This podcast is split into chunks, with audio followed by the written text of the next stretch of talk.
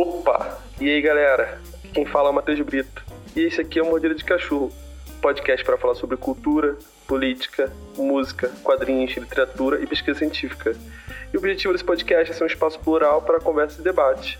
E essa aqui é a segunda temporada. Desfrutem! Olá, Osana. Boa noite. Boa noite. Maneiríssimo falar contigo. Agora a gente está mais distante ainda do que o normal, né? Tá estamos, estamos fora do nosso estado. De nosso origem, estado, né? Ambos. É. É, pode crer.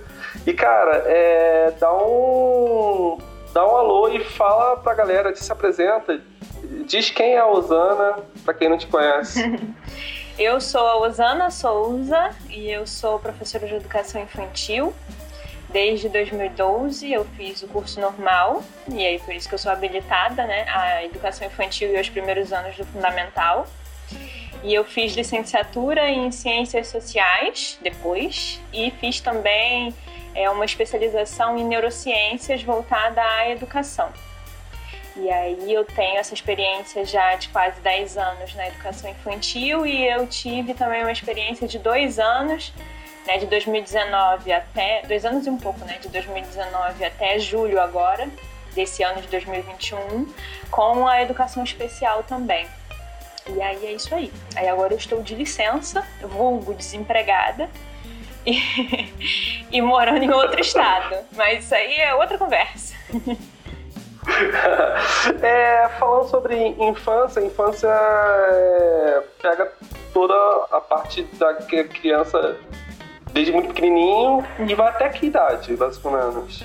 Então, a gente considera a primeira infância da gestação, né, da, da, parte de concepção, todo esse processo gestacional, ele, ele é importante para o desenvolvimento. A gente tem várias pesquisas que relatam, né, que tudo que a mãe sofre na gravidez, que ela sofre no parto, se tiver uma questão de violência obstétrica, a amamentação, tudo isso é muito importante. E aí a gente considera desde o primeiro dia de vida até os seis anos de idade como a primeira infância que é assim o período mais importante. Os seis primeiros anos de vida são o período assim de extrema importância do nosso desenvolvimento, porque se o nosso cérebro pudesse ser comparado com um prédio, esse é o momento que a gente está fazendo as sapatas, os alicerces, o que vai fazer com que tudo venha depois, com que tudo consiga se construir dentro dessa arquitetura.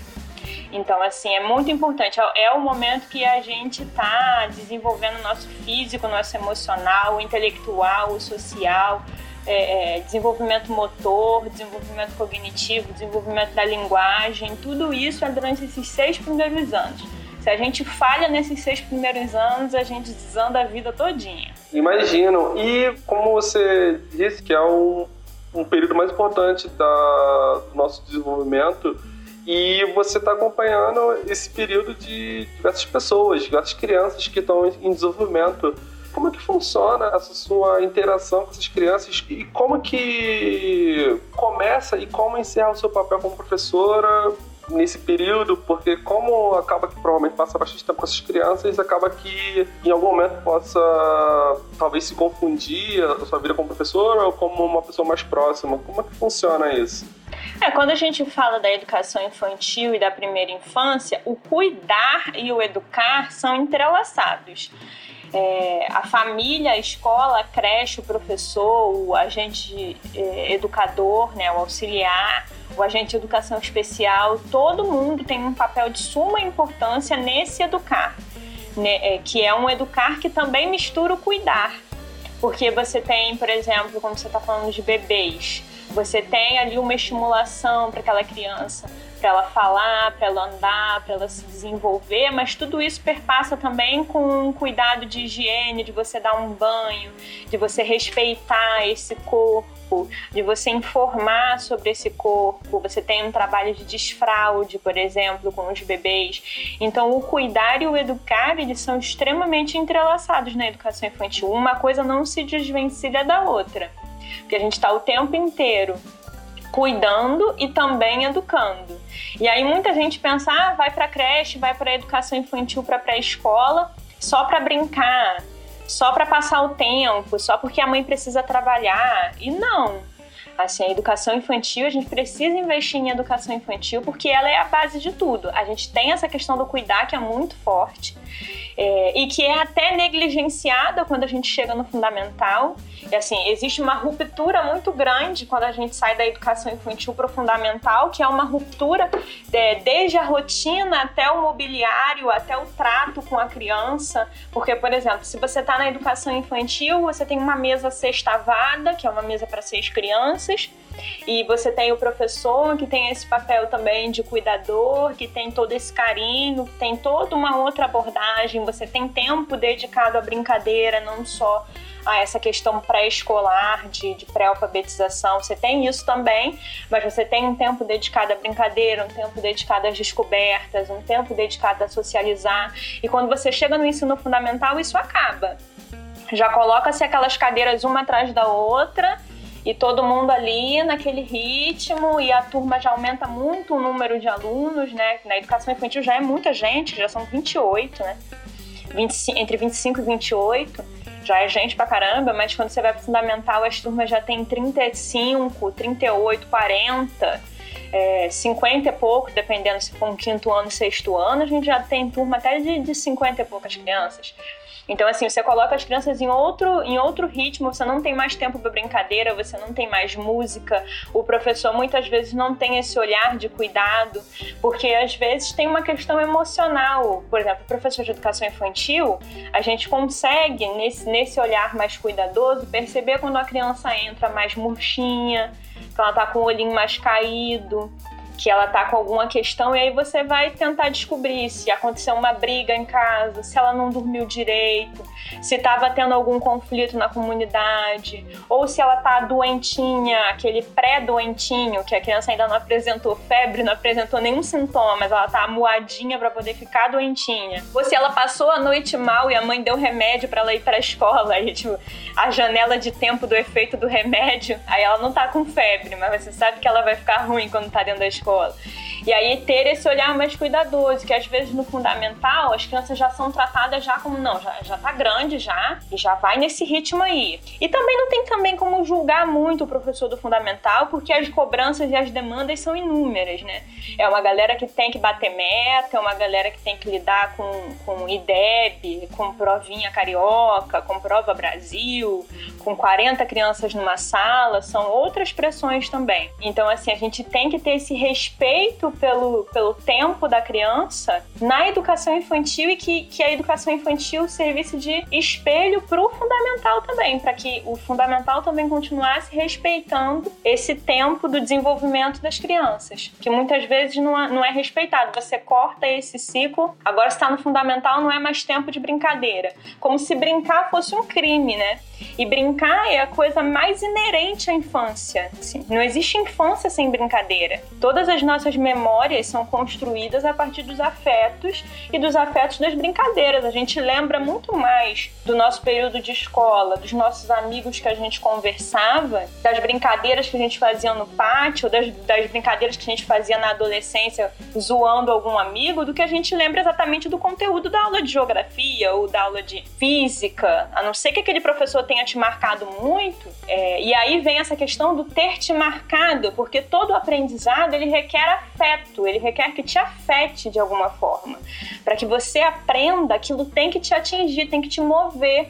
E a criança é movida pela brincadeira, então não adianta você querer que a criança passe 8 horas, 9 horas numa escola de tempo integral sentada olhando para frente, porque isso não faz parte do corpo dela, do desenvolvimento dela. Então, assim, a gente tem que rever muita coisa nessa, nessa escola, nessa visão de escola que o ensino fundamental traz e que as pessoas pensam que na educação infantil é só brincar. E não. É, na educação infantil a gente tem esse respeito ao corpo, esse respeito ao desenvolvimento, que é tão necessário e que é um ciclo que é interrompido quando ele vai para o fundamental. Eu respondi a pergunta? Fiquei na dúvida, porque eu vou emendando um monte de coisa. Nossa, você falou até coisas que eu queria também entrar em assunto contigo, que eu ia entrar sobre até o livre brincar. Como que o brincar atua na educação infantil? Você já disse bastante, mas você disse sobre essa quando há ruptura do ensino infantil para o ensino fundamental e quanto que isso impacta positivamente na vida da criança no seu desenvolvimento, né? porque a criança vai ficar lá só ah, monótona, olhando lá para a tela, etc. Como é que se livre brincar na educação infantil? Então, tudo na educação infantil a gente parte da brincadeira. Então, se você vai ensinar um, um um conhecimento de, de educação matemática, por exemplo, você quer ensinar a contar, você vai fazer uma, uma questão lúdica e aí depende da idade, né, obviamente, né, da, da faixa etária que você está trabalhando. Porque, por exemplo, com os bebês, você vai estar tá ensinando as cores, que é a linguagem matemática, e aí você vai ensinar de uma determinada forma. Já com as crianças da pré-escola, você já está dando significado a esses números, né? O, número, o numeral 1, a gente sabe como ele é graficamente, né? Como se escreve o 1, e 1 significa o quê no mundo? 1 é um objeto. O 2 são dois objetos. Então, transpor esse mundo físico, primeiro dá contato, dá sentido a, a essa a contagem no mundo físico e depois apresentar o mundo escrito. A gente faz isso na pré-escola, né? Com 5, 6 anos de idade para 1, para 2 tudo é através da brincadeira. Então, por exemplo, com uma pré-escola, você pode trabalhar essa linguagem matemática é, fazendo uma feira, uma brincadeira de feira, fazendo uma receita em que você trabalha o número e trabalha a quantidade de. numa receita, a quantidade de bananas que você vai usar, numa salada de frutas, a quantidade de cada fruta. E aí a criança tem esse objeto físico e ela vai fazer essa ligação com algo que é imaterial, que é do campo do subjetivo, que são os números e as letras, que são completamente subjetivos, né? Assim, aprender a ler e a escrever é um processo complicadíssimo, né? O nosso cérebro não está acostumado a fazer isso não tem muito tempo que a gente aprendeu a ler e a escrever como humanidade, que a gente inventou a escrita. Então, assim, é um processo que exige muito. Primeiro a gente tem que entender o mundo físico, entender como isso aqui funciona, para depois a gente tentar abstrair. E aí, tudo na educação infantil a gente vai partir dessa ludicidade. Vai partir de uma brincadeira, vai partir de um jogo, uma amarelinha, por exemplo. Você está trabalhando o corpo, você está fazendo planejamento motor, você está trabalhando memória de trabalho, você está trabalhando equilíbrio, você está contando os números, você está desenvolvendo um milhão de habilidades e todas essas habilidades que vão ser super necessárias para a criança alfabetizar depois. Porque uma criança que não tem memória de trabalho, que não tem equilíbrio postural, que não tem uma coordenação motora bem desenvolvida, ela não vai conseguir centrar esse corpo, pegar esse lápis e fazer esse processo que todo mundo acha que é tão fácil, que é aprender a ler e escrever. E não é fácil, ele, ele exige muito, gente precisa de muita coisa. E aí tudo você vai partir dessa brincadeira. Então você tem essas brincadeiras que são é, que estão no planejamento, né, com um objetivo, que estão ali articuladas, que o professor pensou, né, aquela atividade. Você tem um momento de brincadeira livre, onde você vai construir essas questões sociais. Aí você tem o grupo ali brincando, é, eles vão construir é, é, através da imaginação, através de, de reproduções da, da, vida diária deles. Eles brincam de casinha, eles reproduzem o que eles vivem dentro da comunidade deles, né, dentro do núcleo familiar. E aí você vê todas essas regras da sociedade e como eles se comportam, como eles resolvem conflitos nesse momento de brincadeira mais livre. A gente também tem a brincadeira com objetos que não são estruturados, né? Então, por exemplo, um graveto, uma pedrinha e, e, uma garrafa PET. Isso pode virar uma grande brincadeira no pátio, isso pode virar uma grande brincadeira na rua. É, são, são brinquedos que não são estruturados, não é como um bingo né? Que a gente tem o jogo do bingo e ele tem uma determinada finalidade. Um quebra-cabeça ele tem uma determinada finalidade.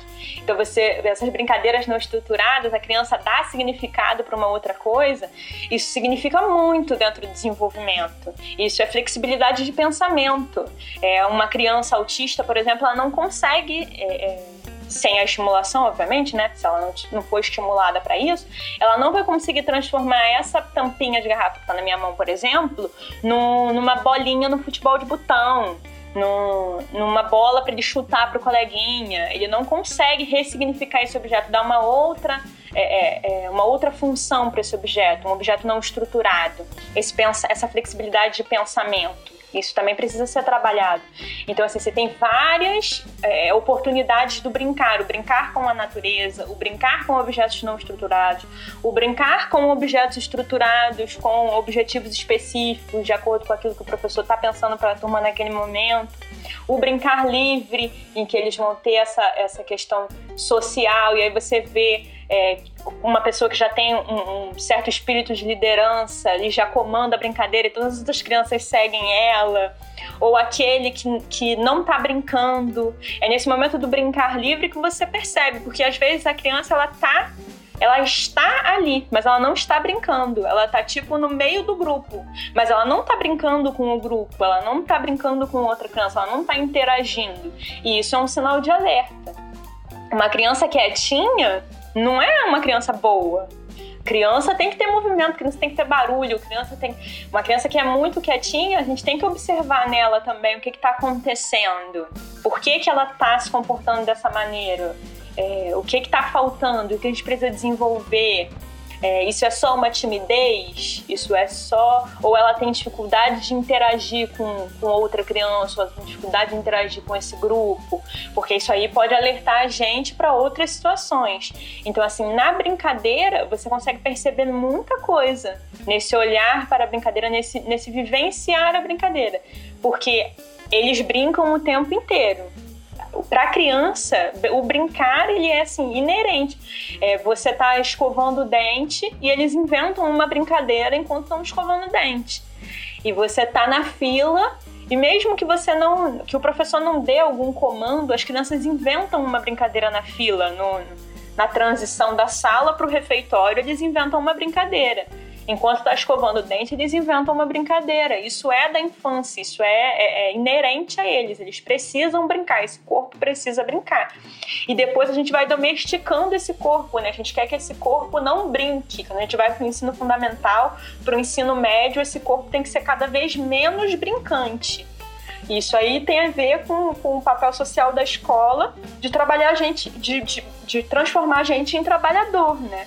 O trabalhador ele tem que estar sempre muito centrado para ficar nove horas por dia numa mesma posição para ser moldado. A escola tem esse papel também de ir moldando esses espíritos, esse corpo, e tirando essa brincadeira desse corpo, e tirando essa musicalidade desse corpo. E tudo isso que a gente vê na educação infantil, a gente vai vendo se perdendo conforme os anos do fundamental vão passando e a criança vai chegando no ensino médio e por aí vai. Aí a gente vai ficando cada vez mais engessado.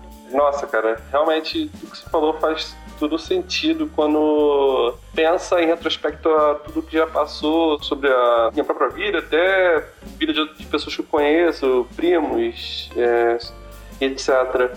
É, sobre o brincar, você também citou, no caso, brincar com em áreas verdes, áreas externas, e eu vi que a Sociedade Brasileira de Pediatria tem um manual sobre os benefícios da natureza no desenvolvimento infantil. Como é que, como é que funciona esse, esse acesso à área externa, à área verde, para as crianças numa escola, por exemplo?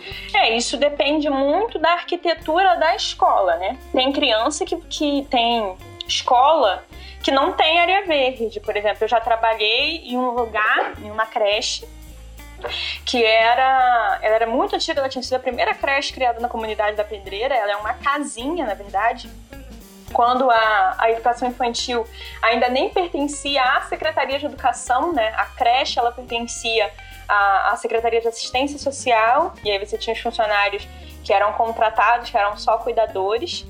E aí essa creche tem o formato de uma casa, é, com um micro quintal, uma coisa muito pouca, mas que era calçada, não tinha uma árvore. E, e, e, você tinha essa arquitetura que não tinha nada, né? Era só as salas de aula e esse micro quintal na frente que era calçado. Você não tem contato com terra, contato com, com com natureza como a gente imagina, né? Que a gente imagina contato com natureza que a criança tem um grande pátio, que a criança tenha um, uma, uma área gramada, alguma coisa assim. E você pode estabelecer esse contato com a natureza de diversas formas, não exatamente só quando você tem essa, essa, essa arquitetura ideal. Você pode promover um contato com a natureza você plantando uma horta. E a criança observando esse desenvolvimento da plantinha, você levando algum animal para a escola, para que ela tenha contato com esse animalzinho por um dia. Ou um peixinho, que é algo que você pode ter numa sala de aula, e aí você, ele cuidar desse animal, ter esse contato com a natureza, sair para fazer o banho de sol, pegar um solzinho, é, brincar com água. Todas essas são experiências de contato com elementos da natureza que você consegue articular mesmo que, o, que a arquitetura do lugar não te permita. Porque muitas vezes também eu já trabalhei em um lugar que tinha que, que é uma creche nova, né? Então ela não era no térreo, ela é um prédio com quatro andares. É, e aí você tinha a parte da frente inteira gramado, um gramado enorme. Só que as crianças não podiam ir para aquele gramado enorme, porque a todo e qualquer momento poderia sair um tiroteio, porque era uma comunidade muito perigosa. Então, assim, você até pode ir, mas assim, você vai com um milhão e meio de preocupações que, que às vezes faz tão mal essa tensão de você ir para um, um espaço aberto dessa maneira que você vai acabar mais prejudicando a criança com seu estresse de adulto do que ajudando ela a desenvolver alguma coisa, porque você vai ficar o tempo todo nesse clima de tensão, porque pode sair um tiro a qualquer momento. Então, você. Eu tinha essa arquitetura perfeita, porque eu tinha um gramado, dava para as crianças pegarem sol, para elas observarem os animais, né? Ver passarinho, ver borboleta plantar coisas, mas eu não podia acessar esse espaço por um problema no entorno, né? Por um problema da minha comunidade. Então, assim, esse contato com a natureza, esse déficit de natureza que as crianças têm, que não é só responsabilidade da escola, ele também é uma questão que a gente tem que discutir nas nossas casas, né, enquanto família e enquanto sociedade, na criação de praças, na criação de espaços de convivência que sejam abertos, que sejam é, é, arborizados. Porque não adianta também você fazer uma praça que seja toda calçada que você não tenha um, um, tanque de areia, que você não tenha uma terra, que você não tenha uma planta para a criança pisar. E também desmistificar esse contato com a natureza, porque muitas vezes a gente vê um lugar todo gramado e a primeira coisa que vem na nossa cabeça é o não pise na grama. Quando na verdade a criança precisa pisar na grama. A gente não deixa as crianças pisarem na grama. A gente criou essa ideia de que as coisas da natureza são sujas né? Ah, não, não pisa na terra porque é sujo, não brinca com lama porque é sujo, não faz não sei o que porque é sujo. E na verdade a gente precisa disso, a gente precisa não só desse contato com diversas texturas para estimular o nosso sistema sensorial, como também o contato com essa sujeira, porque a gente viver num mundo hiper limpo também faz mal, a gente precisa de um contato com uma bactériazinha, com, com um, um micróbiozinho, com alguma coisinha assim, que faz bem também. E como diria o comercial do, do sabão e pó, né? Se sujar faz bem, brincar faz bem. Então a gente precisa também, quando, quando se fala, né, nessa, nessa questão do século XXI, que é o déficit de natureza, a gente está falando disso tudo, não só da falta da natureza nos espaços da escola, mas da falta da natureza nos nossos espaços em casa, porque cada vez mais a gente mora em lugares menores, que as crianças não têm quintal para brincar, que as crianças não têm essa oportunidade, às vezes não tem nem bicho de estimação. A gente está em cidades cada vez mais concretadas em que você não tem espaço nem para chuva, nem a chuva é bem-vinda. Porque é só concreto, é só calor, você não tem uma pracinha que a criança consiga brincar, que a criança consiga. E ainda mais quando a gente vai para as áreas mais de periferia de subúrbio. Aí mesmo que a gente não tem esses espaços. Quando a gente está no centro, você ainda tem um espaço ou outro, mesmo que todo cimentado, mas você ainda tem um espaço ou outro em que você tem brinquedo para a criança brincar. Para a criança respirar fora do, do da casa, do apartamento, para ela pegar um mínimo de sol. Quando você vai pro, pro subúrbio, pra periferia, você não tem nem isso. O máximo que uma criança tem é aquele clássico campinho que não tem gramado, que é a terra batida com dois, duas traves que não tem rede, que é o gol, é o máximo, assim. Então a gente tem que começar a pensar cidades, pensar políticas, né? pensar arquitetura da escola arquitetura das cidades para dar esse contato. Porque a gente também culpabiliza muito a família de que ah, a família só deixa essa criança na frente da TV, a família só deixa essa criança na frente do celular, mas essa família também não tem para onde ir com essa criança. Entende? Uma pessoa que sai de Nova Iguaçu, por exemplo, para ir na Quinta da Boa Vista num domingo de manhã, para a criança poder rolar na grama, sabe? Tipo, é 5,80 a passagem do trem da Supervia. E aí você multiplica isso por 4 e, e, depois multiplica pela volta. E isso aí vai dar um valor que eu não sei fazer essa conta, porque eu nunca fui boa de conta. Mas eu acho 5,80 na passagem da Supervia algo absurdo. Simplesmente para a pessoa conseguir. E isso assim, pensando num lugar que você precisa de um transporte só. Muitas vezes, até para acessar o trem, a pessoa ainda precisa pagar uma passagem de ônibus antes de acessar o trem. Então, assim, todo, todo esse deslocamento, esse acesso à cidade, esse acesso à cultura, esse acesso ao mínimo que seria uma praça, é, é um parque público como a Quinta da Boa Vista, ele é extremamente dispendioso financeiramente. Para uma família de uma pessoa que, que ganha salário mínimo e paga aluguel, e a cesta básica custando o preço que está, assim, é, essas crianças vão ficar cada vez mais enclausuradas, essas crianças vão, vão ter o, o desenvolvimento delas a, todo voltado para a escola. Todas essas responsabilidades terminam caindo em cima da escola. Responsabilidades que tinham que, que, que ser divididas por todos, né?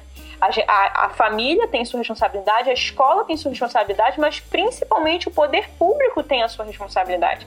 Até porque por uma, por uma questão de lei mesmo, né? A gente tem é, na Constituição, que é o artigo 277 da Constituição de 88, que é a regra de prioridade absoluta. As crianças, elas são a prioridade absoluta, ou deveriam ser a prioridade absoluta dentro da, dentro da nossa sociedade. Então, assim, tudo que a gente faz, toda a nossa sociedade deveria ser feita, né, pensada por proteger essa infância, desenvolver essa infância, porque essa infância vai se tornar o Brasil. E a gente, desde 88, não vem mudando, né? Não vem cuidando dessa infância. A gente teve, obviamente, né? Não vou cuspir também pro alto, falando que a gente não teve avanço. A gente teve muitos avanços é, na política da, da, infância no Brasil, mas a gente ainda precisa caminhar muito. Principalmente é, pensar recursos para essa para esse período né, da primeira infância, para esse período da, da educação infantil, pensar recursos para isso, porque isso não é desperdício. Não é desperdício pensar a infância. Porque muitas vezes os políticos acham que é desperdício pensar a infância. Você tem que pensar só no fundamental que ele aprenda a ler, só no ensino médio que ele entre na faculdade. Sendo que se você não investiu nessa primeira infância, ele não vai aprender a ler e ele, e ele vai ter muita dificuldade para entrar na faculdade. E aí, quando você compara, por exemplo, a estimulação que, que escolas particulares dão para as crianças, a gente tem aí em São Paulo um lugar de referência na, na educação infantil que é a, a Escola Carambola.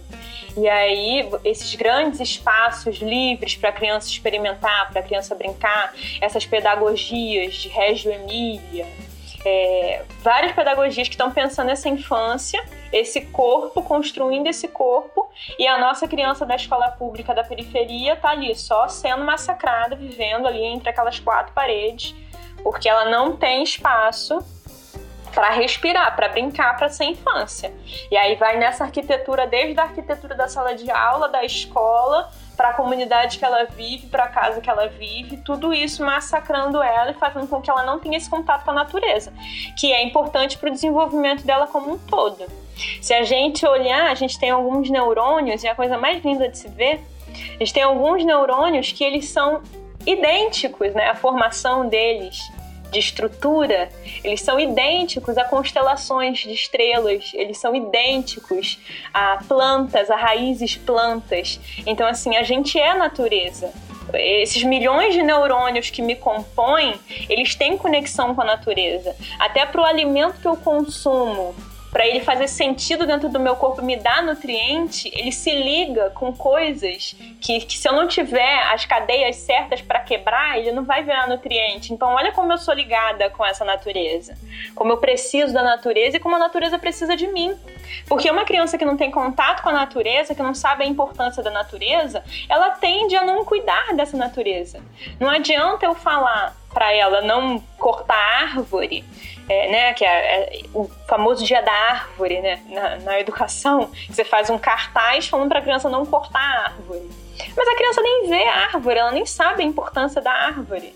Ela não vê que da árvore sai a manga, sai uma maçã, sai uma fruta. Então, assim, até para você valorizar alguma coisa, você tem que ter tido contato com aquilo. E quanto menos contato a gente tem com a natureza, menos a gente vai valorizar a natureza.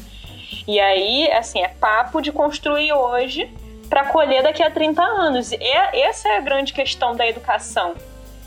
Do, do, da necessidade do investimento em educação. Que investir em educação não é projeto de um governo, não é projeto de quatro anos.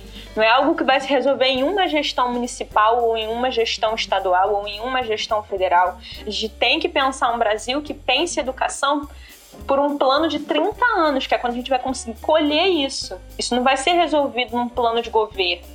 A gente tem que começar a pensar a longo prazo. A educação, investir hoje, a gente investe hoje para colher daqui a 30 anos.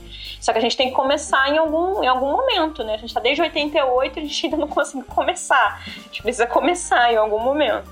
E em questão de começar, esperando desde 88, você disse, e com esse atual governo fica difícil esperar alguma coisa, né? Enfim, né? É complicado. Pois é, a gente só tá voltando a cada vez mais. Sim.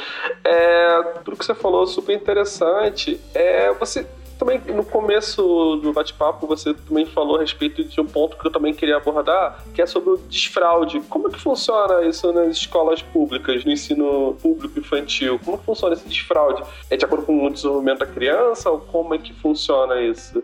Então, a gente no, no na creche, né, que a gente pega os bebês desde os seis meses de vida, é, a gente faz o desfraude é mais ou menos no berçário 2, né? Quando eles estão com dois anos de idade, dois anos e alguns meses, e você percebe que a criança já tem a maturidade para aquilo. E aí vai da observação mesmo, né? Do contato diário, de você perceber se a criança tem maturidade para aquilo ou não.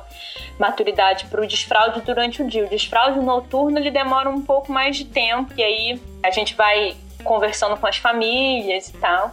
Mas assim, o desfraude durante o dia você vai observando se essa criança já consegue perceber esse movimento, perceber que ela tem vontade de ir ao banheiro, se ela consegue compreender isso, se ela tem esse interesse de tirar a fralda.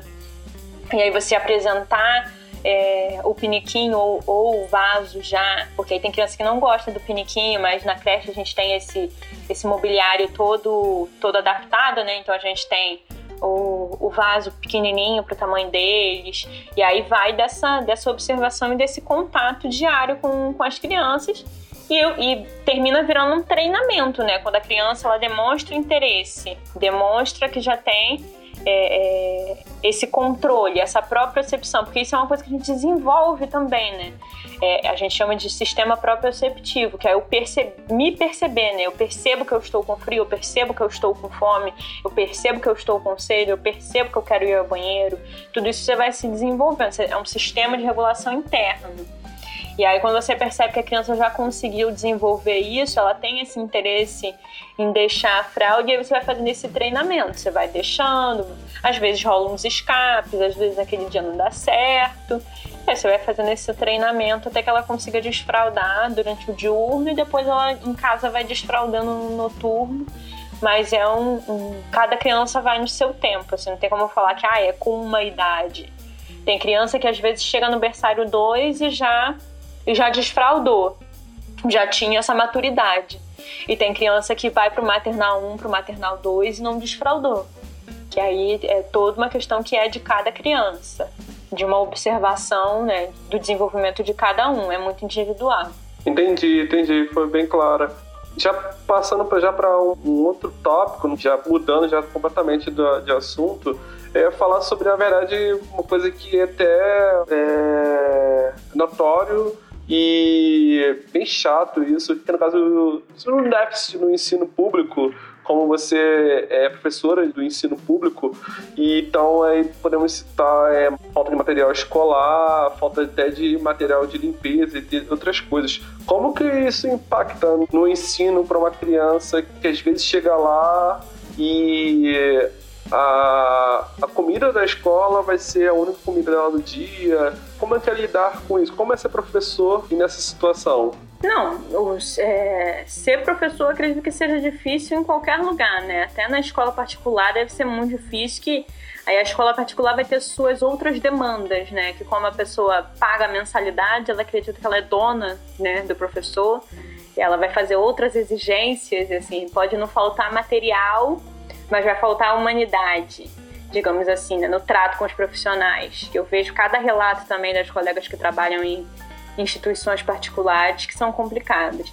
Na escola pública é complicado sim essa falta de, de material, muitas vezes, e aí também depende de cada prefeitura. Eu já trabalhei em Belfor Roxo, que era uma prefeitura em que eu vi uma banana ser dividida para três crianças, que faltava-se de tudo naquela prefeitura é, a gente tem prefeituras mais articuladas, mais com mais verba, ou com uma melhor distribuição dessa verba, como a Prefeitura do Rio.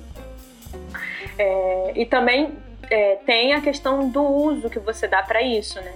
Porque as escolas recebem muito pouco e aí isso aí tem que ser uma discussão que tem que vir lá da Câmara de Vereadores. Porque você tem uma escola, por exemplo, eu já trabalhei num CIEP com mais de 400 alunos em cada turno e a diretora recebia de verba do PDDE é, 5 mil reais. E assim, o que, que você faz com 5 mil reais? 5 mil reais você não faz uma reforma na sua casa, que tem o quê? 40 metros quadrados. Imagina numa escola, assim. É, é muito difícil gerir e manter uma escola, porque tudo é, é muito grande é, um, uma torneira que quebra hoje, amanhã isso já é um, um caos, assim. Porque aí aquela torneira já virou uma infiltração e já virou um banheiro interditado e aí já virou um problema no outro banheiro, que agora já tem muita gente precisando ir no outro banheiro.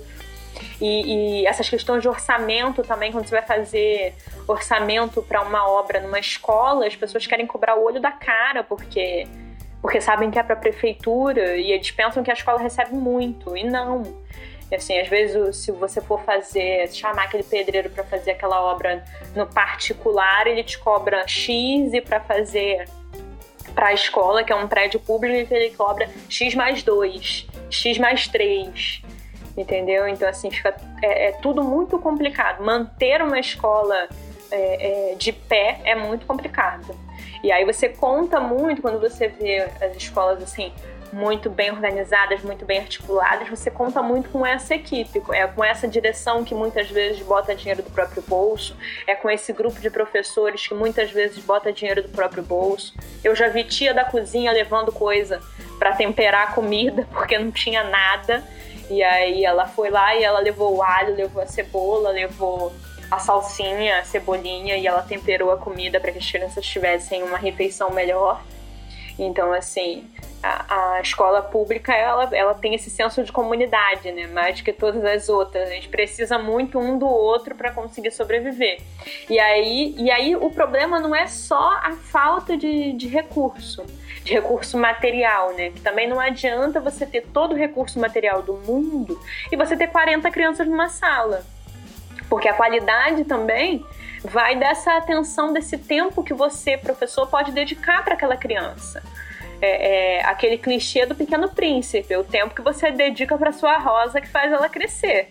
Então não adianta. Meu pai é professor também, meu pai é professor do estado. Meu pai tem turma que tem 62, 65 alunos, ele não dá aula, ele dá palestra.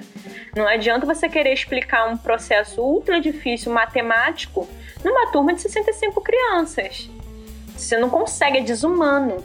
E aí um professor do estado, por exemplo, ele dá aula em tempos, ele pega 5, 8, 15 turmas com 60 alunos. Ele dá aula para mais de mil pessoas, às vezes, num ano em que ele precisa pegar muita GLP para complementar a renda, porque ainda tem isso, né? O professor trabalha muito, trabalha em muitas escolas.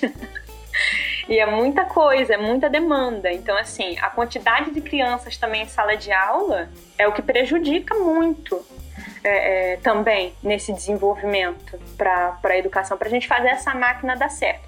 E para além de todas essas questões, isso aí eu estou falando só de, do portão da escola para dentro, você ainda tem do portão da escola para fora porque você tem escolas que estão localizadas em zonas de conflito, você tem escolas que estão localizadas em zonas rurais, você tem escolas que estão localizadas nos mais diversos locais. E, e toda essa questão fora da escola intervém também dentro da escola, porque uma escola numa área de conflito, por exemplo, que tem a necessidade de constantemente ser fechada por causa de tiroteio, ou que você está ali no meio da aula e de repente sai um tiroteio, acabou, acabou o dia. Acabou o dia. Se você entrou na escola sete e meia, nove horas do tiroteio, você até meio dia só sobrevive. Porque é, mesmo que o tiroteio pare, seja, seja, sei lá, meia hora só de tiroteio, mas as crianças não vão voltar a se concentrar. Você não vai voltar a se concentrar, porque você vai estar pensando como é que você vai fazer para sair dali pra, daí para ir para outra escola. Porque aquela criança ela vai estar pensando se o pai dela, se o irmão dela, se a mãe dela estão bem aonde eles estão. Se por acaso algum parente dela não está ferido ou não foi preso é, eles ficam agitados com, com essa questão do tiro, né? Então, assim, você já perdeu aquele dia. Você, aquele dia é um dia letivo, porque as crianças estão dentro da escola, mas ele é um dia que foi perdido também. Então, quando você soma todas, todos esses dias perdidos no final do ano, isso vai fazer falta. Fora as questões de, de, de comportamento, e aí a neurociência já estuda isso, como essa questão do, do transtorno pós-traumático, né, esse contato com a violência diária que essas crianças diárias conflagradas têm, é, esse contato diário com a violência, isso gera muita coisa dentro desse cérebro. E aí é um cérebro que já chega dentro da escola diferente. Uma, uma criança de, de dentro da favela e uma criança do asfalto, o cérebro delas é diferente. Mesmo que elas tenham, assim, a, Aí pensando que elas têm me o mesmo tipo de família, de núcleo familiar, os mesmos estímulos, é tudo igual, mas só por conviver com esse estresse que é a, a questão do, do, do, desse sistema conflagrado, que é um tiroteio do nada, que é um helicóptero do nada, que é um caveirão do nada. Tudo isso já faz com que esse cérebro responda de outra maneira, porque você vai ter um cortisol altíssimo, você vai ter várias coisas que vão estar abalando esse cérebro. Então, é, é essa violência, né? Isso tudo. E aí, quando você vai para áreas mais afastadas, por exemplo, área rural, não tem tiro, mas também não tem acesso a um monte de estímulo. Então, né, você vai para Nova Iguaçu, para uma periferia, você não tem essa questão do tiroteio, mas você não tem acesso a um monte de coisa. Então, isso também é prejudicial. É, é, muito complicado. Quando a gente fala desse investimento na primeira infância, é por isso, porque a gente precisa, precisaria né, ter um, toda uma arquitetura que fosse benéfica para essa construção desse prédio, né? Como eu falei lá no início, a, a primeira infância é onde a gente está colocando o alicerce, a sapata, está colocando ali a base para a gente colocar o nosso prédio. Esse prédio que vai ser esse ser humano e esse ser humano que vai ser essa sociedade. E aí, se a gente não consegue construir isso bem, isso vai refletindo em um milhão de coisas. E para além de tudo isso, a gente ainda tem, você falou da alimentação, né? A gente ainda tem as questões nutricionais. É, muitas vezes essa, essa questão nutricional ela só é contemplada no cardápio da escola. E eu não estou nem falando só do acesso à comida. É, é, da questão da nutrição mesmo, porque às vezes a criança em casa ela é alimentada, mas ela não é nutrida. Ela em casa tá comendo pão, tá comendo biscoito, tá comendo miojo, ela não está com fome, ela não, né, ela não tá reclamando de fome, mas ela também não está sendo nutrida. Se ela tá comendo hambúrguer, nugget, é, salsicha, batata frita, ultraprocessado, todas essas questões, e aí a gente vem numa questão que é de saúde pública, que é de acesso à alimentação de qualidade, que é caro quando a gente para para pensar, que não é só. Aí a gente tem uma soma de fatores. A gente tem uma mãe, um pai, uma avó, uma tia que trabalha nove horas por dia, que passa quatro horas por dia no trânsito e que quando chega em casa não quer ter um, trabalho dispendioso de fazer um super jantar, de deixar um super almoço para a criança no outro dia. Ela frita um nugget, faz um arroz e um feijão e essa criança vai jantar e não vai dormir com fome, mas ela está sendo nutrida ela comeu legume, ela comeu fruta, ela, ela é um cardápio que foi pensado para esse desenvolvimento, muitas vezes esse cardápio só existe na escola. Porque essa família também não tem condições. Até porque, quando a gente vai ver o preço dos alimentos também, preço do arroz, preço do feijão, preço do, da proteína, preço dos legumes, preço das frutas, a, é, a família termina recorrendo ao ultraprocessado, ao nuggets, à salsicha, ao hambúrguer, porque é um pouco mais barato. Então, assim, quando a gente está falando de desenvolvimento da infância, a gente realmente está falando de toda uma construção de sociedade, que a gente precisa rever toda uma construção dessa sociedade, para a gente ter uma boa infância, para a gente ter uma boa sociedade daqui a 30 anos.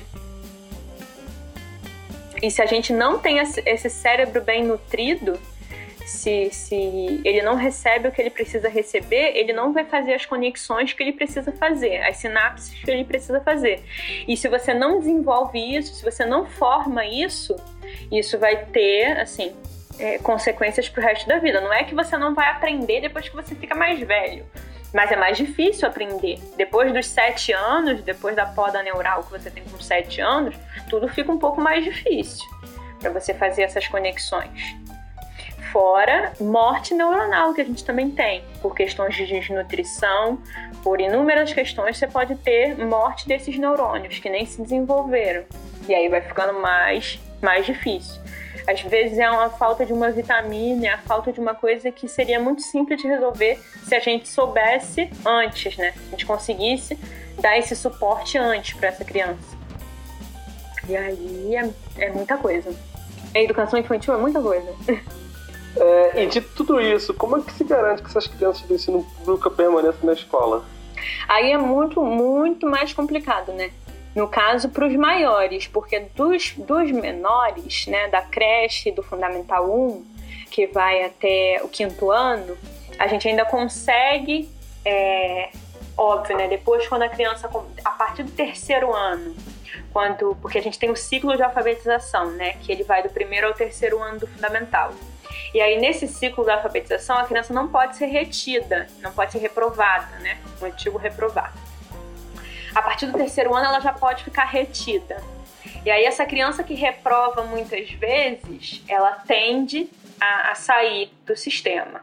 Ou essa criança que consegue completar o Fundamental 1 e vai para o Fundamental 2, né? Já com 12 anos, aí é, é no Fundamental 2, no ensino médio, que mora é, o maior número de evasão escolar. Os menores ainda costumam frequentar mais, porque a família leva, é, porque tem essa preocupação de onde. Quando ele está um pouquinho maior, que mais ou menos que ele já consegue se virar sozinho, com 12, 11, 12 anos ele já se vira sozinho, ele já consegue arrumar um bico num lava-jato, carregando compra de alguém, trabalhando em alguma obra, e aí ele, ele evade ele evade do sistema, principalmente porque esse sistema não conseguiu é, é, atingir ele. Porque uma criança que não foi alfabetizada na idade certa, ela vai carregar essas dificuldades e essas dificuldades vão para além da reprovação. Não é só porque ele é enorme numa turma de pequenininhos, é porque ele vai carregar esse estigma de ser reprovado. E aí, com é, essa reprovação, já vai carregando nesse corpo outros estigmas, que aí ele já já vai estar tá desinteressado, porque aquilo ali já não tem a ver com a faixa etária dele, aí ele se torna bagunceiro, e aí vai colocando todas essas outras coisas, todas essas outras, a criança dentro dessas outras caixinhas, vai vestindo essas outras roupas, e aí no fim ele termina evadindo do, do sistema. É muito difícil, assim, do fundamental. É, do quinto ano para o Fundamental 2 e para o ensino médio, principalmente quando eles começam a trabalhar, você conseguir fazer com que essa criança se mantenha no sistema no sistema escolar. Porque aí também vem as necessidades da família, né? Se essa criança já está fazendo dinheiro de alguma forma, se ela já consegue né, comprar alguma coisa, ajudar dentro de casa, a prioridade sempre vai ser de ajudar dentro de casa. Porque não está fácil. Então, assim, as meninas viram manicure, as meninas às vezes são mães muito cedo, e aí tem inúmeras, inúmeras outras questões, que aí tem que chamar alguém do fundamental que consiga ver essa realidade mais de perto, porque eu observo a realidade mais um pouquinho longe, né, que eu estou na educação infantil. Eu observo pelos relatos dos colegas e pelos relatos do meu pai, que trabalha com o ensino fundamental 2 e o ensino médio, né, no estado. E aí já fica mais complicado manter essa criança no sistema. A gente tem que pensar uma escola diferente dessa escola que a gente tem. Isso é, é o principal ponto para tudo, da educação infantil ao ensino médio. É uma escola que seja diferente, porque se a gente já sabe que o ser humano tem diversos tipos de inteligência, diversos tipos de forma de aprender, não é possível que a gente insista em fazer com que essas crianças sentem uma atrás da outra e que, que a única forma de aprender seja essa, seja a inteligência lógico-matemática, seja a inteligência da leitura e da escrita. Não é só isso. A gente tem criança que tem leitura de mundo, a gente tem criança que tem espírito de liderança, a gente tem criança que tem altas habilidades sinestésicas, que pode ser um grande atleta e isso não é trabalhado na escola, porque para a escola isso não serve. Para a escola só serve o português e a matemática. E essa memória, né? Porque a escola adora a memória, que você memorize né, conceitos. Não que você necessariamente tenha aprendido aquilo. Porque às vezes você memorizou o conceito e você, na prática, lê um texto e não sabe dizer o que, que aquele texto está tá dizendo. Né? Você não tem interpretação. Você aprendeu a ler, a codificar o, o, o, aquele signo que é a escrita. Você aprendeu a fazer contas simples, mas você não sabe uma aplicação da matemática. Você não consegue compreender aquilo de forma mais ampla. Então, assim, o, o que é essa escola? O que essa escola quer? A gente vê relatos de quem trabalha com crianças com altas habilidades e que a criança ela olha para o quadro e ela consegue realizar aquela conta, por mais difícil que seja, ela realiza de cabeça e ela tem extrema dificuldade em passar isso para o papel. E a escola não aceita isso. Assim, gente vê relatos de professores e aí a escola não aceita, porque a escola quer essa cópia, a escola quer essa reprodução, a escola quer esse sistema fechadinho. É, qualquer coisa que fuja desse sistema, uma criança que tem uma inteligência diferente da inteligência que esse sistema quer que se encaixe, ela vai, ela vai evadir. Em algum momento ela vai evadir. Pode não ser nem no ensino fundamental nem no ensino médio mas se ela tem uma inteligência musical, se ela tem uma inteligência sinestésica, se ela não se encaixa naquilo ali, ela vai evadir. E vai viver em subempregos e vai viver em outras situações, porque a escola ela quer esse corpo. A gente volta lá no início, né, quando a gente estava falando desses corpos brincantes na educação infantil, ela quer esses corpos moldados, sentados, parados, centrados, porque a única forma de aprender seria através dessa inteligência de copiar, de reproduzir e tatatá, tá, tá, e tatatá, tá, que é as escolas hoje em dia, que são escolas do século XVI e a gente está no século XXI. Nossas crianças são muito mais rápidas do que, do que a escola, as crianças dão banho na gente. Assim, elas têm indagações, elas têm questões, elas têm é, uma rapidez no pensamento, na resposta, na articulação. A gente tem que começar a pensar essa nova escola. A gente está ficando muito para trás, muito para trás a gente pensa as escolas do Brasil e a gente olha experiências de escola de outros lugares. Assim. A gente está ficando muito para trás. É, você fala, você citando aí sobre é, a necessidade da escola mudar o seu modelo de ensino, tanto para crianças que você disse que ah, a criança consegue fazer uma ponta de cabeça ou a criança que é, que é especial de alguma forma. Como é que funciona essa inclusão para crianças com deficiência? Então, na escola pública, no município do Rio, né, que posso falar especificamente por onde eu trabalhei, a gente tem o Instituto Helena Antipoff, que é o IHA, que ele é responsável é, por essa questão da educação inclusiva. E aí você tem, obviamente, como tudo no, no sistema público, você tem uma burocracia, né, fases para você cumprir. Então, por exemplo, você é professor lá na educação infantil, você identificou que essa criança ela não está desenvolvimento dela não está de acordo com o desenvolvimento das outras crianças da faixa etária dela. E aí, vocês vão pesquisar aí, assim, você vai informar a família, você vai informar a direção da escola, você vai começar a pesquisar isso. Às vezes, como eu falei, pode ser falta de uma vitamina, às vezes pode ser falta de um sono regulado, que às vezes a criança vai dormir meia-noite, uma hora da manhã, e sete horas da manhã ela tem que estar na escola. Ela chega um zumbi, ela não consegue é, desenvolver. Então, às vezes, são coisas que você consegue regular com a rotina da família, regular com a alimentação, com o pediatra, com tudo. Às vezes não. Às vezes você vê que, por exemplo, uma criança de 3 anos de idade que não fala que não fala uma palavra, com 3 anos de idade ele já tem que estar tá formando frase. Se a criança não fala com 3 anos de idade, tem alguma coisa bem estranha aí. E aí você vai encaminhar para um especialista, você vai encaminhar para um fono, você vai encaminhar para um neuropediatra, porque você, professor, você só tem esse trabalho de observador, né? Você, você relata o problema para um especialista conseguir ver qual é aquele problema. Você vê que aquela criança ali ela não está desenvolvendo como as outras, mas você não pode falar o que ela tem. Você não tem gabarito para isso. Isso aí é da área médica. Aí você passa essa criança, né, para ver com especialistas da área de saúde qual é a questão que ela tem. A partir do momento que a família conseguir identificar que essa criança tem realmente alguma questão, aí você vai fazer o encaminhamento dessa criança para o IHA, para ela ser incluída no sistema da prefeitura, na educação inclusiva. E aí você vai, ela vai ter direito ao acesso a diversas questões, como por exemplo, direito a um mediador dentro da sala de aula, direito ao acesso à sala de recursos, direito ao intérprete na questão dos surdos, é, direito a ter todo o material em braille, em alto relevo, é, material ampliado, se for uma questão de baixa visão ou cegueira, ela vai ter um acompanhamento do sistema de saúde mesmo, porque aí a escola consegue articular melhor isso com o posto de saúde para que a criança tenha acesso a uma fono, tenha acesso a uma TO, tenha acesso a outras coisas que a gente tem né, dentro do, do, do programa de saúde na escola, do PSE, a gente tem nos CAPCIS, a gente, a gente só precisa conseguir, dentro dessa burocracia do sistema, fazer com que a criança acesse.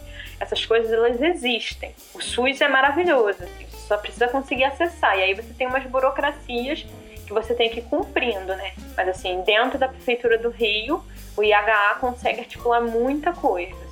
Se a gente tivesse dentro de todas as prefeituras um local voltado para pensar educação inclusiva, e aí pensar educação inclusiva não é só pensar no acesso e permanência dessa criança. Não é só colocar essa criança lá na sala de aula e colocar um mediador, por exemplo, porque a criança ela não vai interagir só com o mediador. Você também tem que pensar em formação continuada para esse professor, porque esse professor precisa saber lidar com essa criança, precisa entender desenvolvimento, precisa entender dessa deficiência, porque essa criança ela vai aprender de um jeito diferente. Ela vai aprender, como todo mundo aprende, mas ela vai aprender por outros caminhos. E aí o professor vai precisar adaptar esse material, vai precisar fazer um planejamento educacional individualizado para essa criança, porque ela vai aprender em um outro tempo de uma outra forma. A educação inclusiva é isso. Não é integrar só, não é só jogar essa criança dentro da sala de aula e ela tá ali. Não, isso aí é integração, não é inclusão. A inclusão ela precisa de todo um outro trabalho. A inclusão ela precisa de apoio às famílias. Porque muitas vezes essa família ela não sabe lidar com isso. Ela não imaginava que isso ia acontecer com ela. Então você precisa dar apoio a essa família, não só um apoio de instrução, de aonde ela tem que ir, o que ela tem que fazer, como é que ela pode agir, mas o apoio também emocional, porque às vezes a família não estava contando. A não ser que seja uma deficiência que a criança já nasce com aquilo, que ela já nasceu cega, já nasceu surda, já nasceu deficiente, já nasceu é deficiente físico, já nasceu síndrome de Down. Você vê claramente quando a criança, né, que a criança tem aquilo. Agora, uma deficiência intelectual, um autismo, alguma outra questão que você vai perceber no decorrer da primeira infância, isso é difícil para as famílias. As famílias não estavam pensando que isso ia acontecer, então a família precisa desse suporte emocional, desse suporte também para entender que essa criança é capaz de atingir muita coisa, de conseguir muita coisa, desenvolver muita coisa. Porque também a família tende a super proteger essa criança, não deixar a criança se desenvolver. Porque é aquele olhar que a gente tem, que todo, todo, toda a sociedade tem, que é capacitista, né?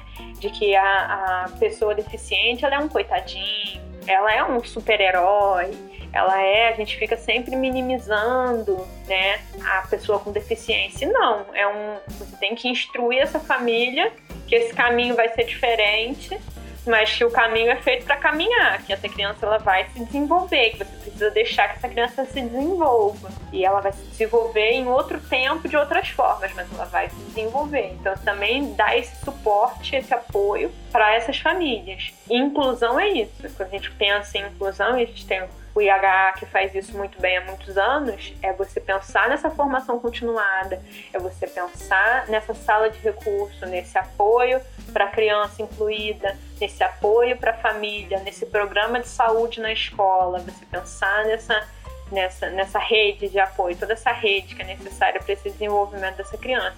E uma criança, e não adianta vir com esse papo, né? Porque agora tem um povo aí no governo federal com um papo de voltar com, com escolas especiais, né? Voltar a segregar. A gente vai caminhar, vai regredir 20 anos do que a gente demorou um século para construir. Essa inclusão ela é importante não só para criança com deficiência, essa inclusão é, é importante para todo mundo. É importante para o professor, que ele tem que aprender a lidar com isso. É importante para as outras crianças.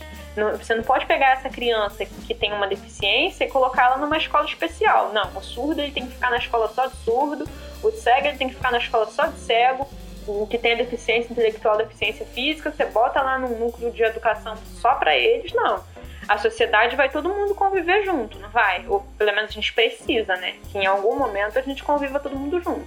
Um lugar que ele é inclusivo, ele é bom para todo mundo.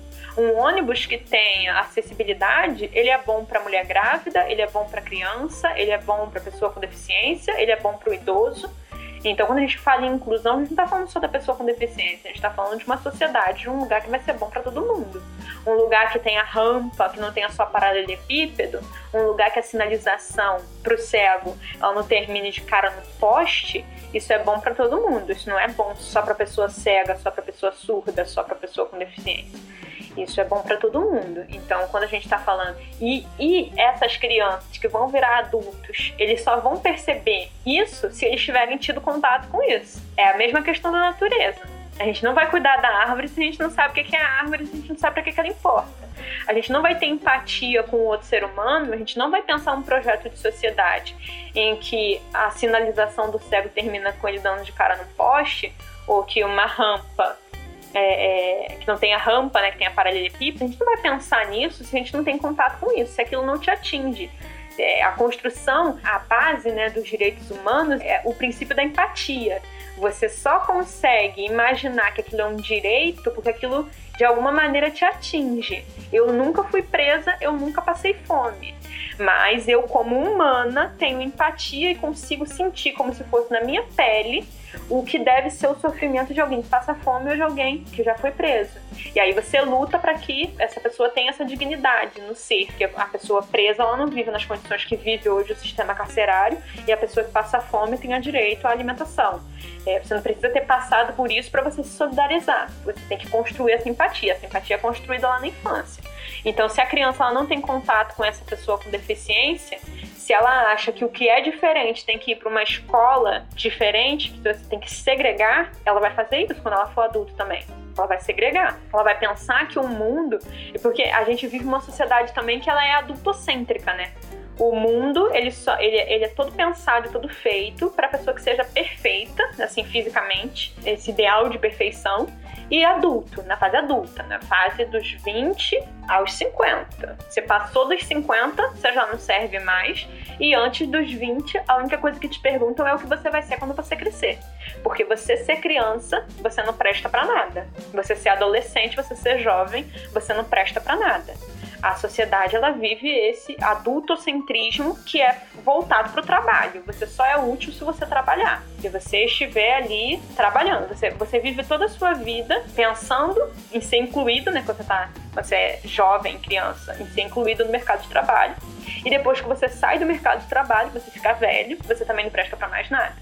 Então, assim, a gente tem que começar a pensar nessa sociedade que seja circular, porque o idoso, ele representa muita coisa, ele é muito importante, ele é uma biblioteca de conhecimento, e aí eu não estou generalizando, porque com o tempo você também pode acumular muita burrice, né? A gente também tem uns idosos bem desgraçados, mas assim, de modo geral, como os idosos, a gente tem uma sabedoria, por exemplo, a minha avó morreu e com ela morreram todas as receitas de chá milagrosas que ela fazia para tirar catarro do meu pulmão.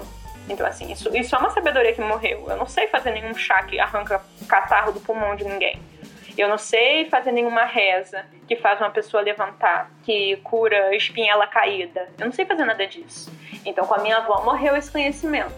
E ao mesmo tempo, a minha criança na educação infantil, ela não está só esperando para ser adulto. Ela não está esperando para ser alguma coisa quando ela crescer. Ela é alguma coisa hoje e ela é muito importante hoje. E esse corpo ele vai aprender e vai me ensinar muita coisa hoje. A gente tem que começar a pensar essa sociedade que seja circular que aí já é uma sabedoria indígena, né? Uma, uma, questão ancestral. E aí o respeito a todas essas outras formas de conhecimento. Aí a gente vai discutir currículo também, né? Porque a nossa escola tem um currículo que é absolutamente eurocêntrico. A gente não estuda nem a história do nosso país direito. A gente apaga os indígenas, a gente apaga nossa história afro. Mesmo que isso seja lei, né? Desde 2002 é lei que a gente, que a gente estude isso e a gente não estuda nas escolas. Então, assim, a, a gente tem que pensar muita coisa, tem que pensar esse circular para construir uma sociedade melhor. A gente vai plantar hoje para colher daqui a 30 anos. E a gente planta. É difícil, mas a gente planta. Aos pouquinhos, com uma terra dura, com uma terra seca, cavando com a mão, porque a prefeitura não mandou a pá. Ah, você vai tentando, você vai tentando. E isso vai fazer diferença. Eu, eu sempre digo que eu não sou o que eu sou apesar da escola pública, porque eu sou aluna de escola pública, né? E eu quis ser professora de escola pública. Meu pai é professor de escola pública. Eu não sou o que meu pai estudou na escola pública. Eu não sou o que eu sou apesar da escola pública. Eu sou o que eu sou por causa da escola pública.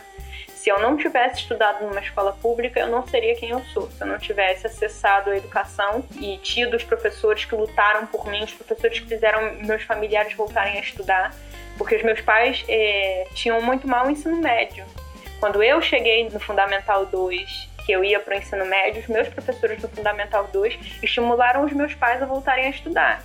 E meu pai fez faculdade, meu pai fez pós, meu pai hoje é professor do Estado.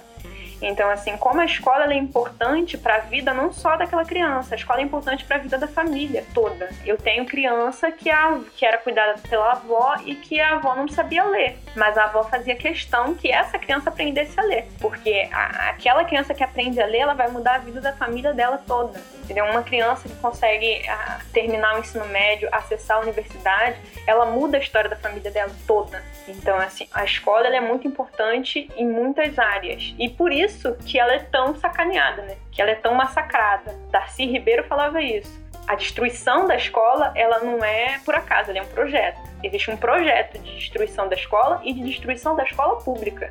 Porque a gente não quer que essa pessoa do público, da periferia, ela atinja determinadas coisas. A gente precisa manter essa galera ali no, na base da pirâmide sendo apenas força de trabalho. É para isso que esse sistema todo massacra todo mundo. Porque ele massacra a criança, ele massacra o professor, ele massacra a família, ele massacra todo mundo. Porque aqui a gente já falou sobre um monte de coisa. A gente já falou sobre a rotina da família, sobre a carga horária de trabalho que é absurda, sobre o transporte público que é absurdo. Tudo isso é a arquitetura da cidade ou a falta da arquitetura da cidade, os conflitos é tudo isso que vai atingir essa criança, que vai atingir esse desenvolvimento e que vai continuar refletindo daqui a 30 anos. Esse mesmo jeito, a gente vai ver tudo isso se repetir se a gente não conseguir ir mudando agora. Mas a gente vai, que eu tenho fé, que é por isso que eu sou professora. Todo dia a gente acorda com um pouquinho de fé, de que vai mudar, de que vai melhorar. Nossa, tem que ter fé mesmo, Ana. Não precisa entrar em detalhe isso, mas nesse último ano a gente passou esse período aí com esse micróbio aí e você ainda estava dando aula até, sei lá, um mês atrás, né? Como está sendo esse desafio para dar aula remota e para criança e à distância? Como que é esse combo de, de complexidade? É, foi muito complicado, porque, óbvio, né, pegou todo mundo de surpresa, pegou o planeta Terra de surpresa, e a gente não tinha estrutura alguma né? Se tudo já é difícil no presencial, é dez vezes mais difícil à distância, porque aí a gente tem a criança que não tem acesso ao celular, acesso à internet, acesso a nada disso. A gente tem também, por sua vez, a prefeitura que, como máquina pública, demora muito a construir qualquer coisa. Então, assim, a prefeitura foi conseguir passar programas, que é o Rio Educa na TV, agora nesse ano, em janeiro, fevereiro desse ano, que a gente conseguiu começar a transmitir aulas na televisão, né, na TV aberta. Antes disso, a comunicação estava sendo feita só pro WhatsApp. Aí vai da escola, né? Por exemplo, a minha escola, a escola que eu trabalhei ano passado, que trabalhei até agora, julho, né, de 2021, a gente tinha uma dinâmica como a gente sabia que as crianças não iam conseguir ser atingidas por essa questão do remoto, do WhatsApp, do telefone, do Facebook, qualquer coisa, a gente fez a nossa dinâmica dentro da nossa escola, que a gente entregava os pacotinhos, que a gente chamou de pacotinhos, é, a cada 15 dias ou uma vez no mês, em que a gente enviava para casa uma apostila, uma é, sequência de propostas de atividade, material para que essas atividades fossem realizadas, para tentar atingir essa criança de alguma forma. Mas não é. A gente tentou né, alcançar essas crianças, disponibilizar alguma coisa, mas não é nem de longe a mesma coisa do que estando na escola. Porque assim, uma mãe que tenha três filhos, quatro filhos, ela não vai fazer, ela não tem tempo de se dedicar daquela forma em que aquela criança estaria sendo atendida ou teria dedicação do professor na sala de aula entendeu? A criança na educação infantil, então, ela é mega negligenciada, porque a gente ainda tem esse preconceito com a educação infantil, essa falta de conhecimento sobre o desenvolvimento e sobre as propostas da educação infantil. Então, a gente manda uma proposta de brincadeira, uma proposta de uma atividade lúdica e a mãe não vê importância naquilo, porque a mãe também precisa ser educada. Porque a gente até anteontem pensava que a educação infantil era só cobrir pontilhado, e hoje a gente sabe que não. Mas você precisa de um tempo ainda para você explicar isso. Porque a mãe, ela, quando ela fez educação infantil, ela cobria pontilhado e ela acha que é isso que a criança tem que fazer no jardim de infância, os antigos jardins de infância, né? E aí tem que cobrir pontilhado. E aí ela não vê, não vê valor nesse trabalho. Ela vai dar atenção para a criança que esteja já no fundamental, que tem um dever mais complexo. Ela vai dar atenção para essa criança mesmo as escolas, porque não foi só a minha escola, algumas escolas criaram estratégias de envio de material e tal, mas mesmo assim muito complicadas. Assim, foi um ano, foi não, está sendo, né? Porque 2021 também está perfeito. É muito complicado. A gente vai colher, a gente vai demorar muito ainda para conseguir recuperar. Se a gente já tá, se já estava difícil até 2019, agora vai ficar mais, porque a gente vai demorar mais para conseguir recuperar isso essa criança que vai chegar, por exemplo, uma criança que estava no maternal no ano passado, é, ela era maternal 2 ano passado, esse ano ela é pré-escola 1, ano que vem pré-escola 2. Ela vai chegar na pré-escola 2 sem ter desenvolvido diversas habilidades que ela tinha que ter desenvolvido desde o maternal. Então, assim, esse professor vai ter que correr muito atrás para conseguir dar conta disso tudo. E o professor do primeiro ano, por sua vez, vai dar conta de muitas outras coisas. E aí a gente vai ainda conviver tentando empurrar isso por muito tempo. E isso em todas as faixas etárias. Nos, nos, conteúdos imensos aí do Fundamental 2 e do ensino médio, que esse ano super corrido, esse ano que as pessoas não tiveram acesso às coisas. A gente vai demorar muito para conseguir recuperar isso. Mas, da minha experiência pessoal, né, para além dessa análise global, na minha experiência pessoal, a gente conseguiu fazer bastante coisa e atingir bastante criança, com essa ideia dos pacotinhos, com chamadas de vídeo semanais, com essa busca ativa, com esse correr atrás das crianças, de ir na casa se preciso fosse, é, entregar coisa, entregar cesta, entregar o que fosse. Esse contato mais direto com as famílias tentando resgatar essas crianças. Pelo menos no, no campo da afetividade, né? Mesmo que essa criança não, não tenha sido contemplada nesse desenvolvimento de habilidades escolares, mas pelo menos ela não se sentiu abandonada essa família não foi abandonada. Eles sentem que podem contar com a escola, que podem contar com a gente para alguma coisa, seja para dar uma cesta básica, seja para comprar um remédio, porque muitas vezes a gente termina fazendo essas outras coisas também. Então, assim, são muitas experiências, muitas coisas.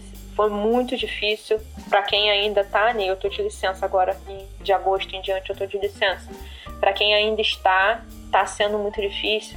Agora em agosto já tá voltando mais, né, às aulas, assim, essa volta 100% é complicado, os números, o medo, e aí a gente tem que pensar também que o professor é ser humano, né? Então, quando um prefeito manda que retorne 100% dos alunos, mesmo que os professores não tenham tomado ainda a segunda dose, a segunda dose dos professores está marcada para setembro, isso abala muito, né? O professor, a gente tem dados da própria Prev Rio, né, da própria prefeitura do Rio, em que a maior parte dos nossos professores eles são afastados ou por problemas na voz, que a gente fala pra caramba, né? Eu tô aqui há duas horas falando, é, ou por problemas na voz, ou por problemas da psiquiatria.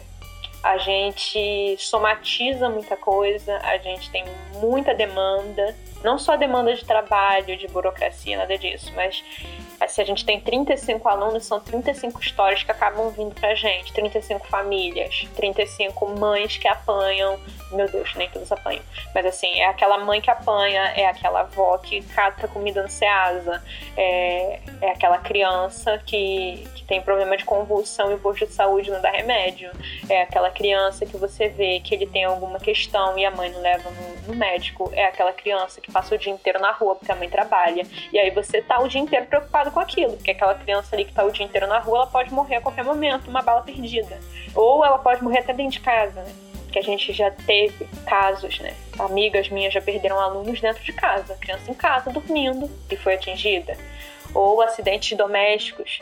A gente já teve um bebê é, na comunidade em que eu trabalhava em que a televisão virou em cima da criança. E a criança era um bebê, né, obviamente, muito pequeno e veio a falecer. Então, assim, todas essas coisas, elas perpassam pela gente. O professor, ele também precisa é, é muita coisa, né, que, que, a gente carrega ao mesmo tempo. E além de todas essas questões, o professor também tem família, também tem a mãe doente, o pai doente, conta no Santander, marido, filho, tem um milhão de coisas. Então, é, esse retorno agora de 100% dos alunos com o número de, de casos aumentando, variante Delta, tudo isso também é, prejudica muito o emocional dos professores. E um professor com um emocional abalado, tudo vai, vai complicar também, porque aí a paciência dele vai diminuir, o estresse dele vai aumentar, e isso vai ser descontado nas crianças de alguma forma. Então, quando a gente fala dessa educação, a gente tem que pensar em educação para o corpo inteiro, a gente tem que pensar nesse corpo brincante, nesse corpo com movimento, a gente tem que pensar nessa educação emocional, porque todo mundo tem sentimento, todo mundo precisa de apoio psicológico, então, vai desde as crianças, aos professores, aos educadores, de toda forma, porque todo mundo dentro da escola é responsável por aquela criança. O agente educador que fica no corredor, que fica no refeitório olhando as crianças comerem, que fica no corredor para que elas não, não, fiquem fazendo bagunça no corredor, no pátio no banheiro, ele é responsável. A postura dele diz alguma coisa.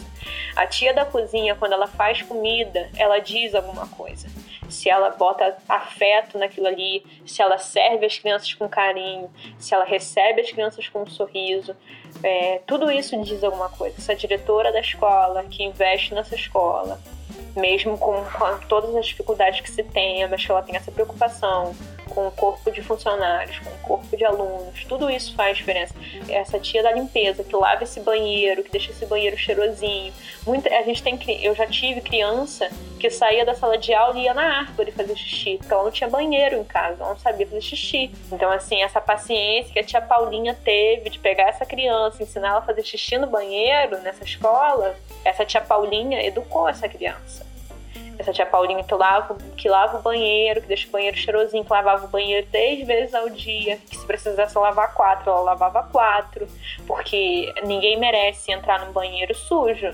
E, tudo isso é educação, tudo isso é afeto. E aí todo mundo que está dentro dessa escola perpassa por essa construção. Esse ambiente todo da escola, ele constrói essa criança. Então é muito complicado, é muita coisa, nossa senhora. E como isso faz falta também, né? Numa situação de pandemia, que as crianças ficaram sem esse ambiente, como isso desregula elas também. Porque na escola você tem esse carinho, você tem essa rotina, você tem todas essas coisas que dão uma organização também. Porque a criança também precisa disso. Eu falo mal dessas crianças sentadas uma na frente da outra, mas não necessariamente eu tô falando mal da rotina. Criança precisa de rotina, criança precisa de regra, criança precisa de limite. Tudo isso é importante para a construção desse arcabouço, desses neurônios, desse desenvolvimento. De, é, tudo isso é muito importante. Uma coisa não anula a outra. Está falando de coisas que se somam. Então, isso tudo também fez falta para essas crianças, não só a comida, porque quando a gente fala que a escola fez falta, a gente sempre entra nesse argumento da comida. Porque a criança não tinha comida em casa. Muitas não têm mesmo. Mas não é só a comida é muita coisa que acontece dentro da escola. A escola muitas vezes é um respiro para essa criança de uma realidade muito complicada. Às vezes é na escola que ela recebe um abraço, que ela recebe um beijo, que ela brinca, que ela sorri, que ela não tem que se preocupar em tomar conta do irmão mais novo, não tem que se preocupar em lavar roupa. Às vezes a escola é muito mais. A escola, na verdade, vezes não. A escola é muito mais do que conteúdo, é muito mais do que só a merenda. A escola é um universo. E a escola precisa ser valorizada, porque é muita coisa que acontece dentro de uma escola é, é, durante esse tempo que a gente passa ali, durante todos esses anos que a gente passa ali, né? Porque a gente passa muito tempo dentro da escola. Dito tudo isso a respeito desse tempo, é, esse mais de um ano de pandemia, e você mesmo citou que os benefícios de que algumas crianças que vão voltar ao ensino presencial não tendo aprendido diversas coisas que deveriam ter aprendido nesse um ano e pouco que ela perdeu, né? A longo prazo, a sua expectativa de como vai influenciar a longo prazo isso? Como vai influenciar essas crianças a longo prazo esse tempo perdido? Nada é impossível de ser recuperado né, nessa vida. E aí a gente vai de construção de política pública que vai de cada escola, de cada município, de como é que a gente vai conseguir recuperar isso. Porque a gente tem que lembrar também que as escolas elas respondem a outras instâncias, né? Às vezes você quer desenvolver alguma coisa dentro da sua escola, dentro do seu microcosmos, mas você precisa fazer aquela prova do IDEB, você precisa fazer a provinha carioca, você precisa fazer a provinha Brasil. Então você às vezes tem que dar dentro desse sistema, tem que responder a outras coisas. Então, como prefe as prefeituras, os municípios, os estados estão pensando esse retorno? Não estão, né? Pelo que eu posso observar de colegas que trabalham em outros municípios na Baixada, da minha prefeitura que eu tô de licença, que é o Rio, aqui de onde eu estou morando agora, que é Salvador, a única preocupação no momento é do retorno físico às escolas. É colocar essas crianças dentro da escola para falar que as aulas voltaram. Porque tá todo mundo em polvorosa, né? Os pais também já estão agoniados, as próprias crianças estão agoniadas. A gente tem esse discurso de que a gente tem que voltar ao normal, esse discurso econômico, que a gente precisa voltar a trabalhar, que a gente precisa movimentar a economia, que não sei o que, que não sei o que, não sei o que lá. Então, assim, a nossa preocupação agora tá sendo só de jogar essas crianças da sala de aula. Eles vão estar preocupados efetivamente em como vai ser esse retorno, de como é que a gente vai conseguir recuperar dois anos perdidos de muitas formas, vidas perdidas de muitas formas. Porque aí eu volto a falar dessa inteligência emocional que também deveria estar sendo debatida nesse retorno, deveria estar sendo trabalhada nesse retorno, porque às vezes a professora pode ter perdido um parente, a criança pode ter perdido um parente, a criança pode ter morrido né, durante esse tempo. Já pensou para uma turma que está no quinto ano esse ano que seria o último ano dele nessa escola, né? Porque as nossas escolas, elas, é, a gente tem os ED, no município do Rio, né, particularmente, a gente tem os EDIs, que é a parte de creche e pré-escola. As crianças vão para a escola do Fundamental 1, que vai do primeiro ano até o quinto ano, e depois elas vão para as escolas do estado, que é do sexto ano até o ensino médio. E aí você tem essa turma que ela veio junta desde a creche. Essas crianças que eram que, que do mesmo EDI, elas passaram para essa escola municipal e elas estão chegando nesse quinto ano e elas vão fazer festa de formatura. E aí, essa turma, uma criança morreu de Covid. Essas, essas outras crianças vão sentir a falta dessa criança que faleceu de Covid. Ou uma criança que perdeu o pai pro Covid, a avó, a mãe. Isso tem que estar tá sendo debatido. Ou perdeu por inúmeras outras questões que podem acontecer em um ano e meio, né? Muita coisa acontece em um ano e meio, normalmente. Já acontecem muitas coisas, imagina em um ano de pandemia. Então, assim, isso também tem que estar tá sendo batido, porque essas crianças estão voltando para a escola e essas crianças não são as crianças que saíram na sexta-feira, 13 de março de 2020, às 5 horas da tarde. Isso muda, é, muita coisa mudou. A gente mudou, o mundo mudou. Muita coisa aconteceu. E isso não está sendo debatido. Esse retorno não está sendo debatido. A gente quer só socar essas crianças dentro da escola. A gente quer o retorno de 100% dos alunos para a gente falar que a gente está voltando ao normal. O novo normal. Protocolos sanitários estão sendo cumpridos e às vezes não. Mas é, a gente tem essa, essa coisa que é politicagem, que é politiqueira. E é quando eu falo que a educação ela não é projeto para quatro anos, ela não é projeto para um governo. Ela é projeto de país, é projeto de Estado, é projeto a longo prazo. E aí, quando o prefeito, o governador, está preocupado só em voltar com as aulas para poder se reeleger ano que vem, ele não está preocupado com a educação. Ele não está preocupado em como é que vai recuperar tudo isso. fazer essas crianças voltarem, esses professores voltarem sem dar estrutura. E não tô nem falando só de estrutura física, de protocolo de saúde, nem nada disso, não. Fazer estrutura mesmo. Como é que vai recuperar esse conteúdo? Como é que vai recuperar tudo isso? Não se tem plano para isso. Nenhuma coletiva de imprensa que você vê dos prefeitos, eles falam sobre como a gente vai recuperar isso. Eles só falam sobre como vai ser o retorno. Vai ser escalonado, vai ser com rodízio, ou vai ser 100%, vai ser é só o retorno. A gente só fala sobre retornar, socar essas crianças na sala de aula. A gente não fala o que, que vai fazer da porta para dentro. E isso tudo precisa ser pensado. Agora a gente está num debate ferrenho aí, né? Que ano que vem a gente tem é, os novos livros didáticos, né? Plano Nacional do Livro Didático. E agora em agosto a gente está debatendo isso. Quais são os nossos livros didáticos que a gente vai adotar pelos próximos cinco anos? E isso é pensar. Isso é, é pensamento de a longo prazo. O que, que esse livro está trazendo para mim? Qual é a história que, essa que esse livro de história está contando? Ele está só reproduzindo a mesma história de sempre? A gente tem que começar a debater isso agora. A gente não pode só engolir esses livros que o governo federal vai enviar para gente. E essa discussão em alguns lugares não está sendo feita, né? Porque também a gente tem todas essas problemáticas do Covid, desse retorno do Covid. E é isso. Me embolei agora, eu acho. Misturei dois assuntos. Não, que isso. Você foi falando e fez até uns apêndices para outras coisas que estão relacionadas sobre o papo inteiro. Gostaria muito de te agradecer a você, ao seu tempo, ao seu conhecimento e tudo que você trouxe aqui para esse bate-papo. E gostaria de saber se você tem algo que você gostaria de ter falado e que eh, não entrou no mérito, a gente não entrou nesse assunto, algum assunto que você acha que é importante ser falado a respeito do tema e que a gente não citou. Tem algum assunto que você acha que é relevante para isso? Não, acho que eu não tenho mais nada a acrescentar. mais nada a acrescentar, não. Eu, eu, eu sou boa respondendo perguntas. Você fez pergunta, aí eu respondo com alguma coisa, entro em outra coisa, misturo um monte de assunto.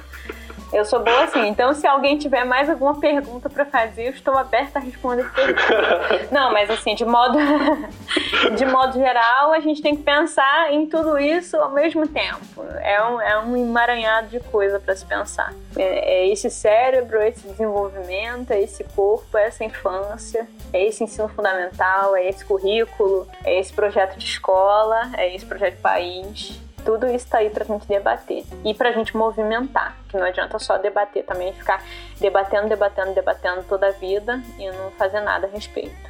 A gente precisa começar a se movimentar. Com certeza. E eu agradeço muitíssimo pelo convite. Eu que agradeço. E na verdade esse convite foi feito há bastante tempo. A gente que tava enrolando aí pra fazer esse, essa gravação aí. Tá.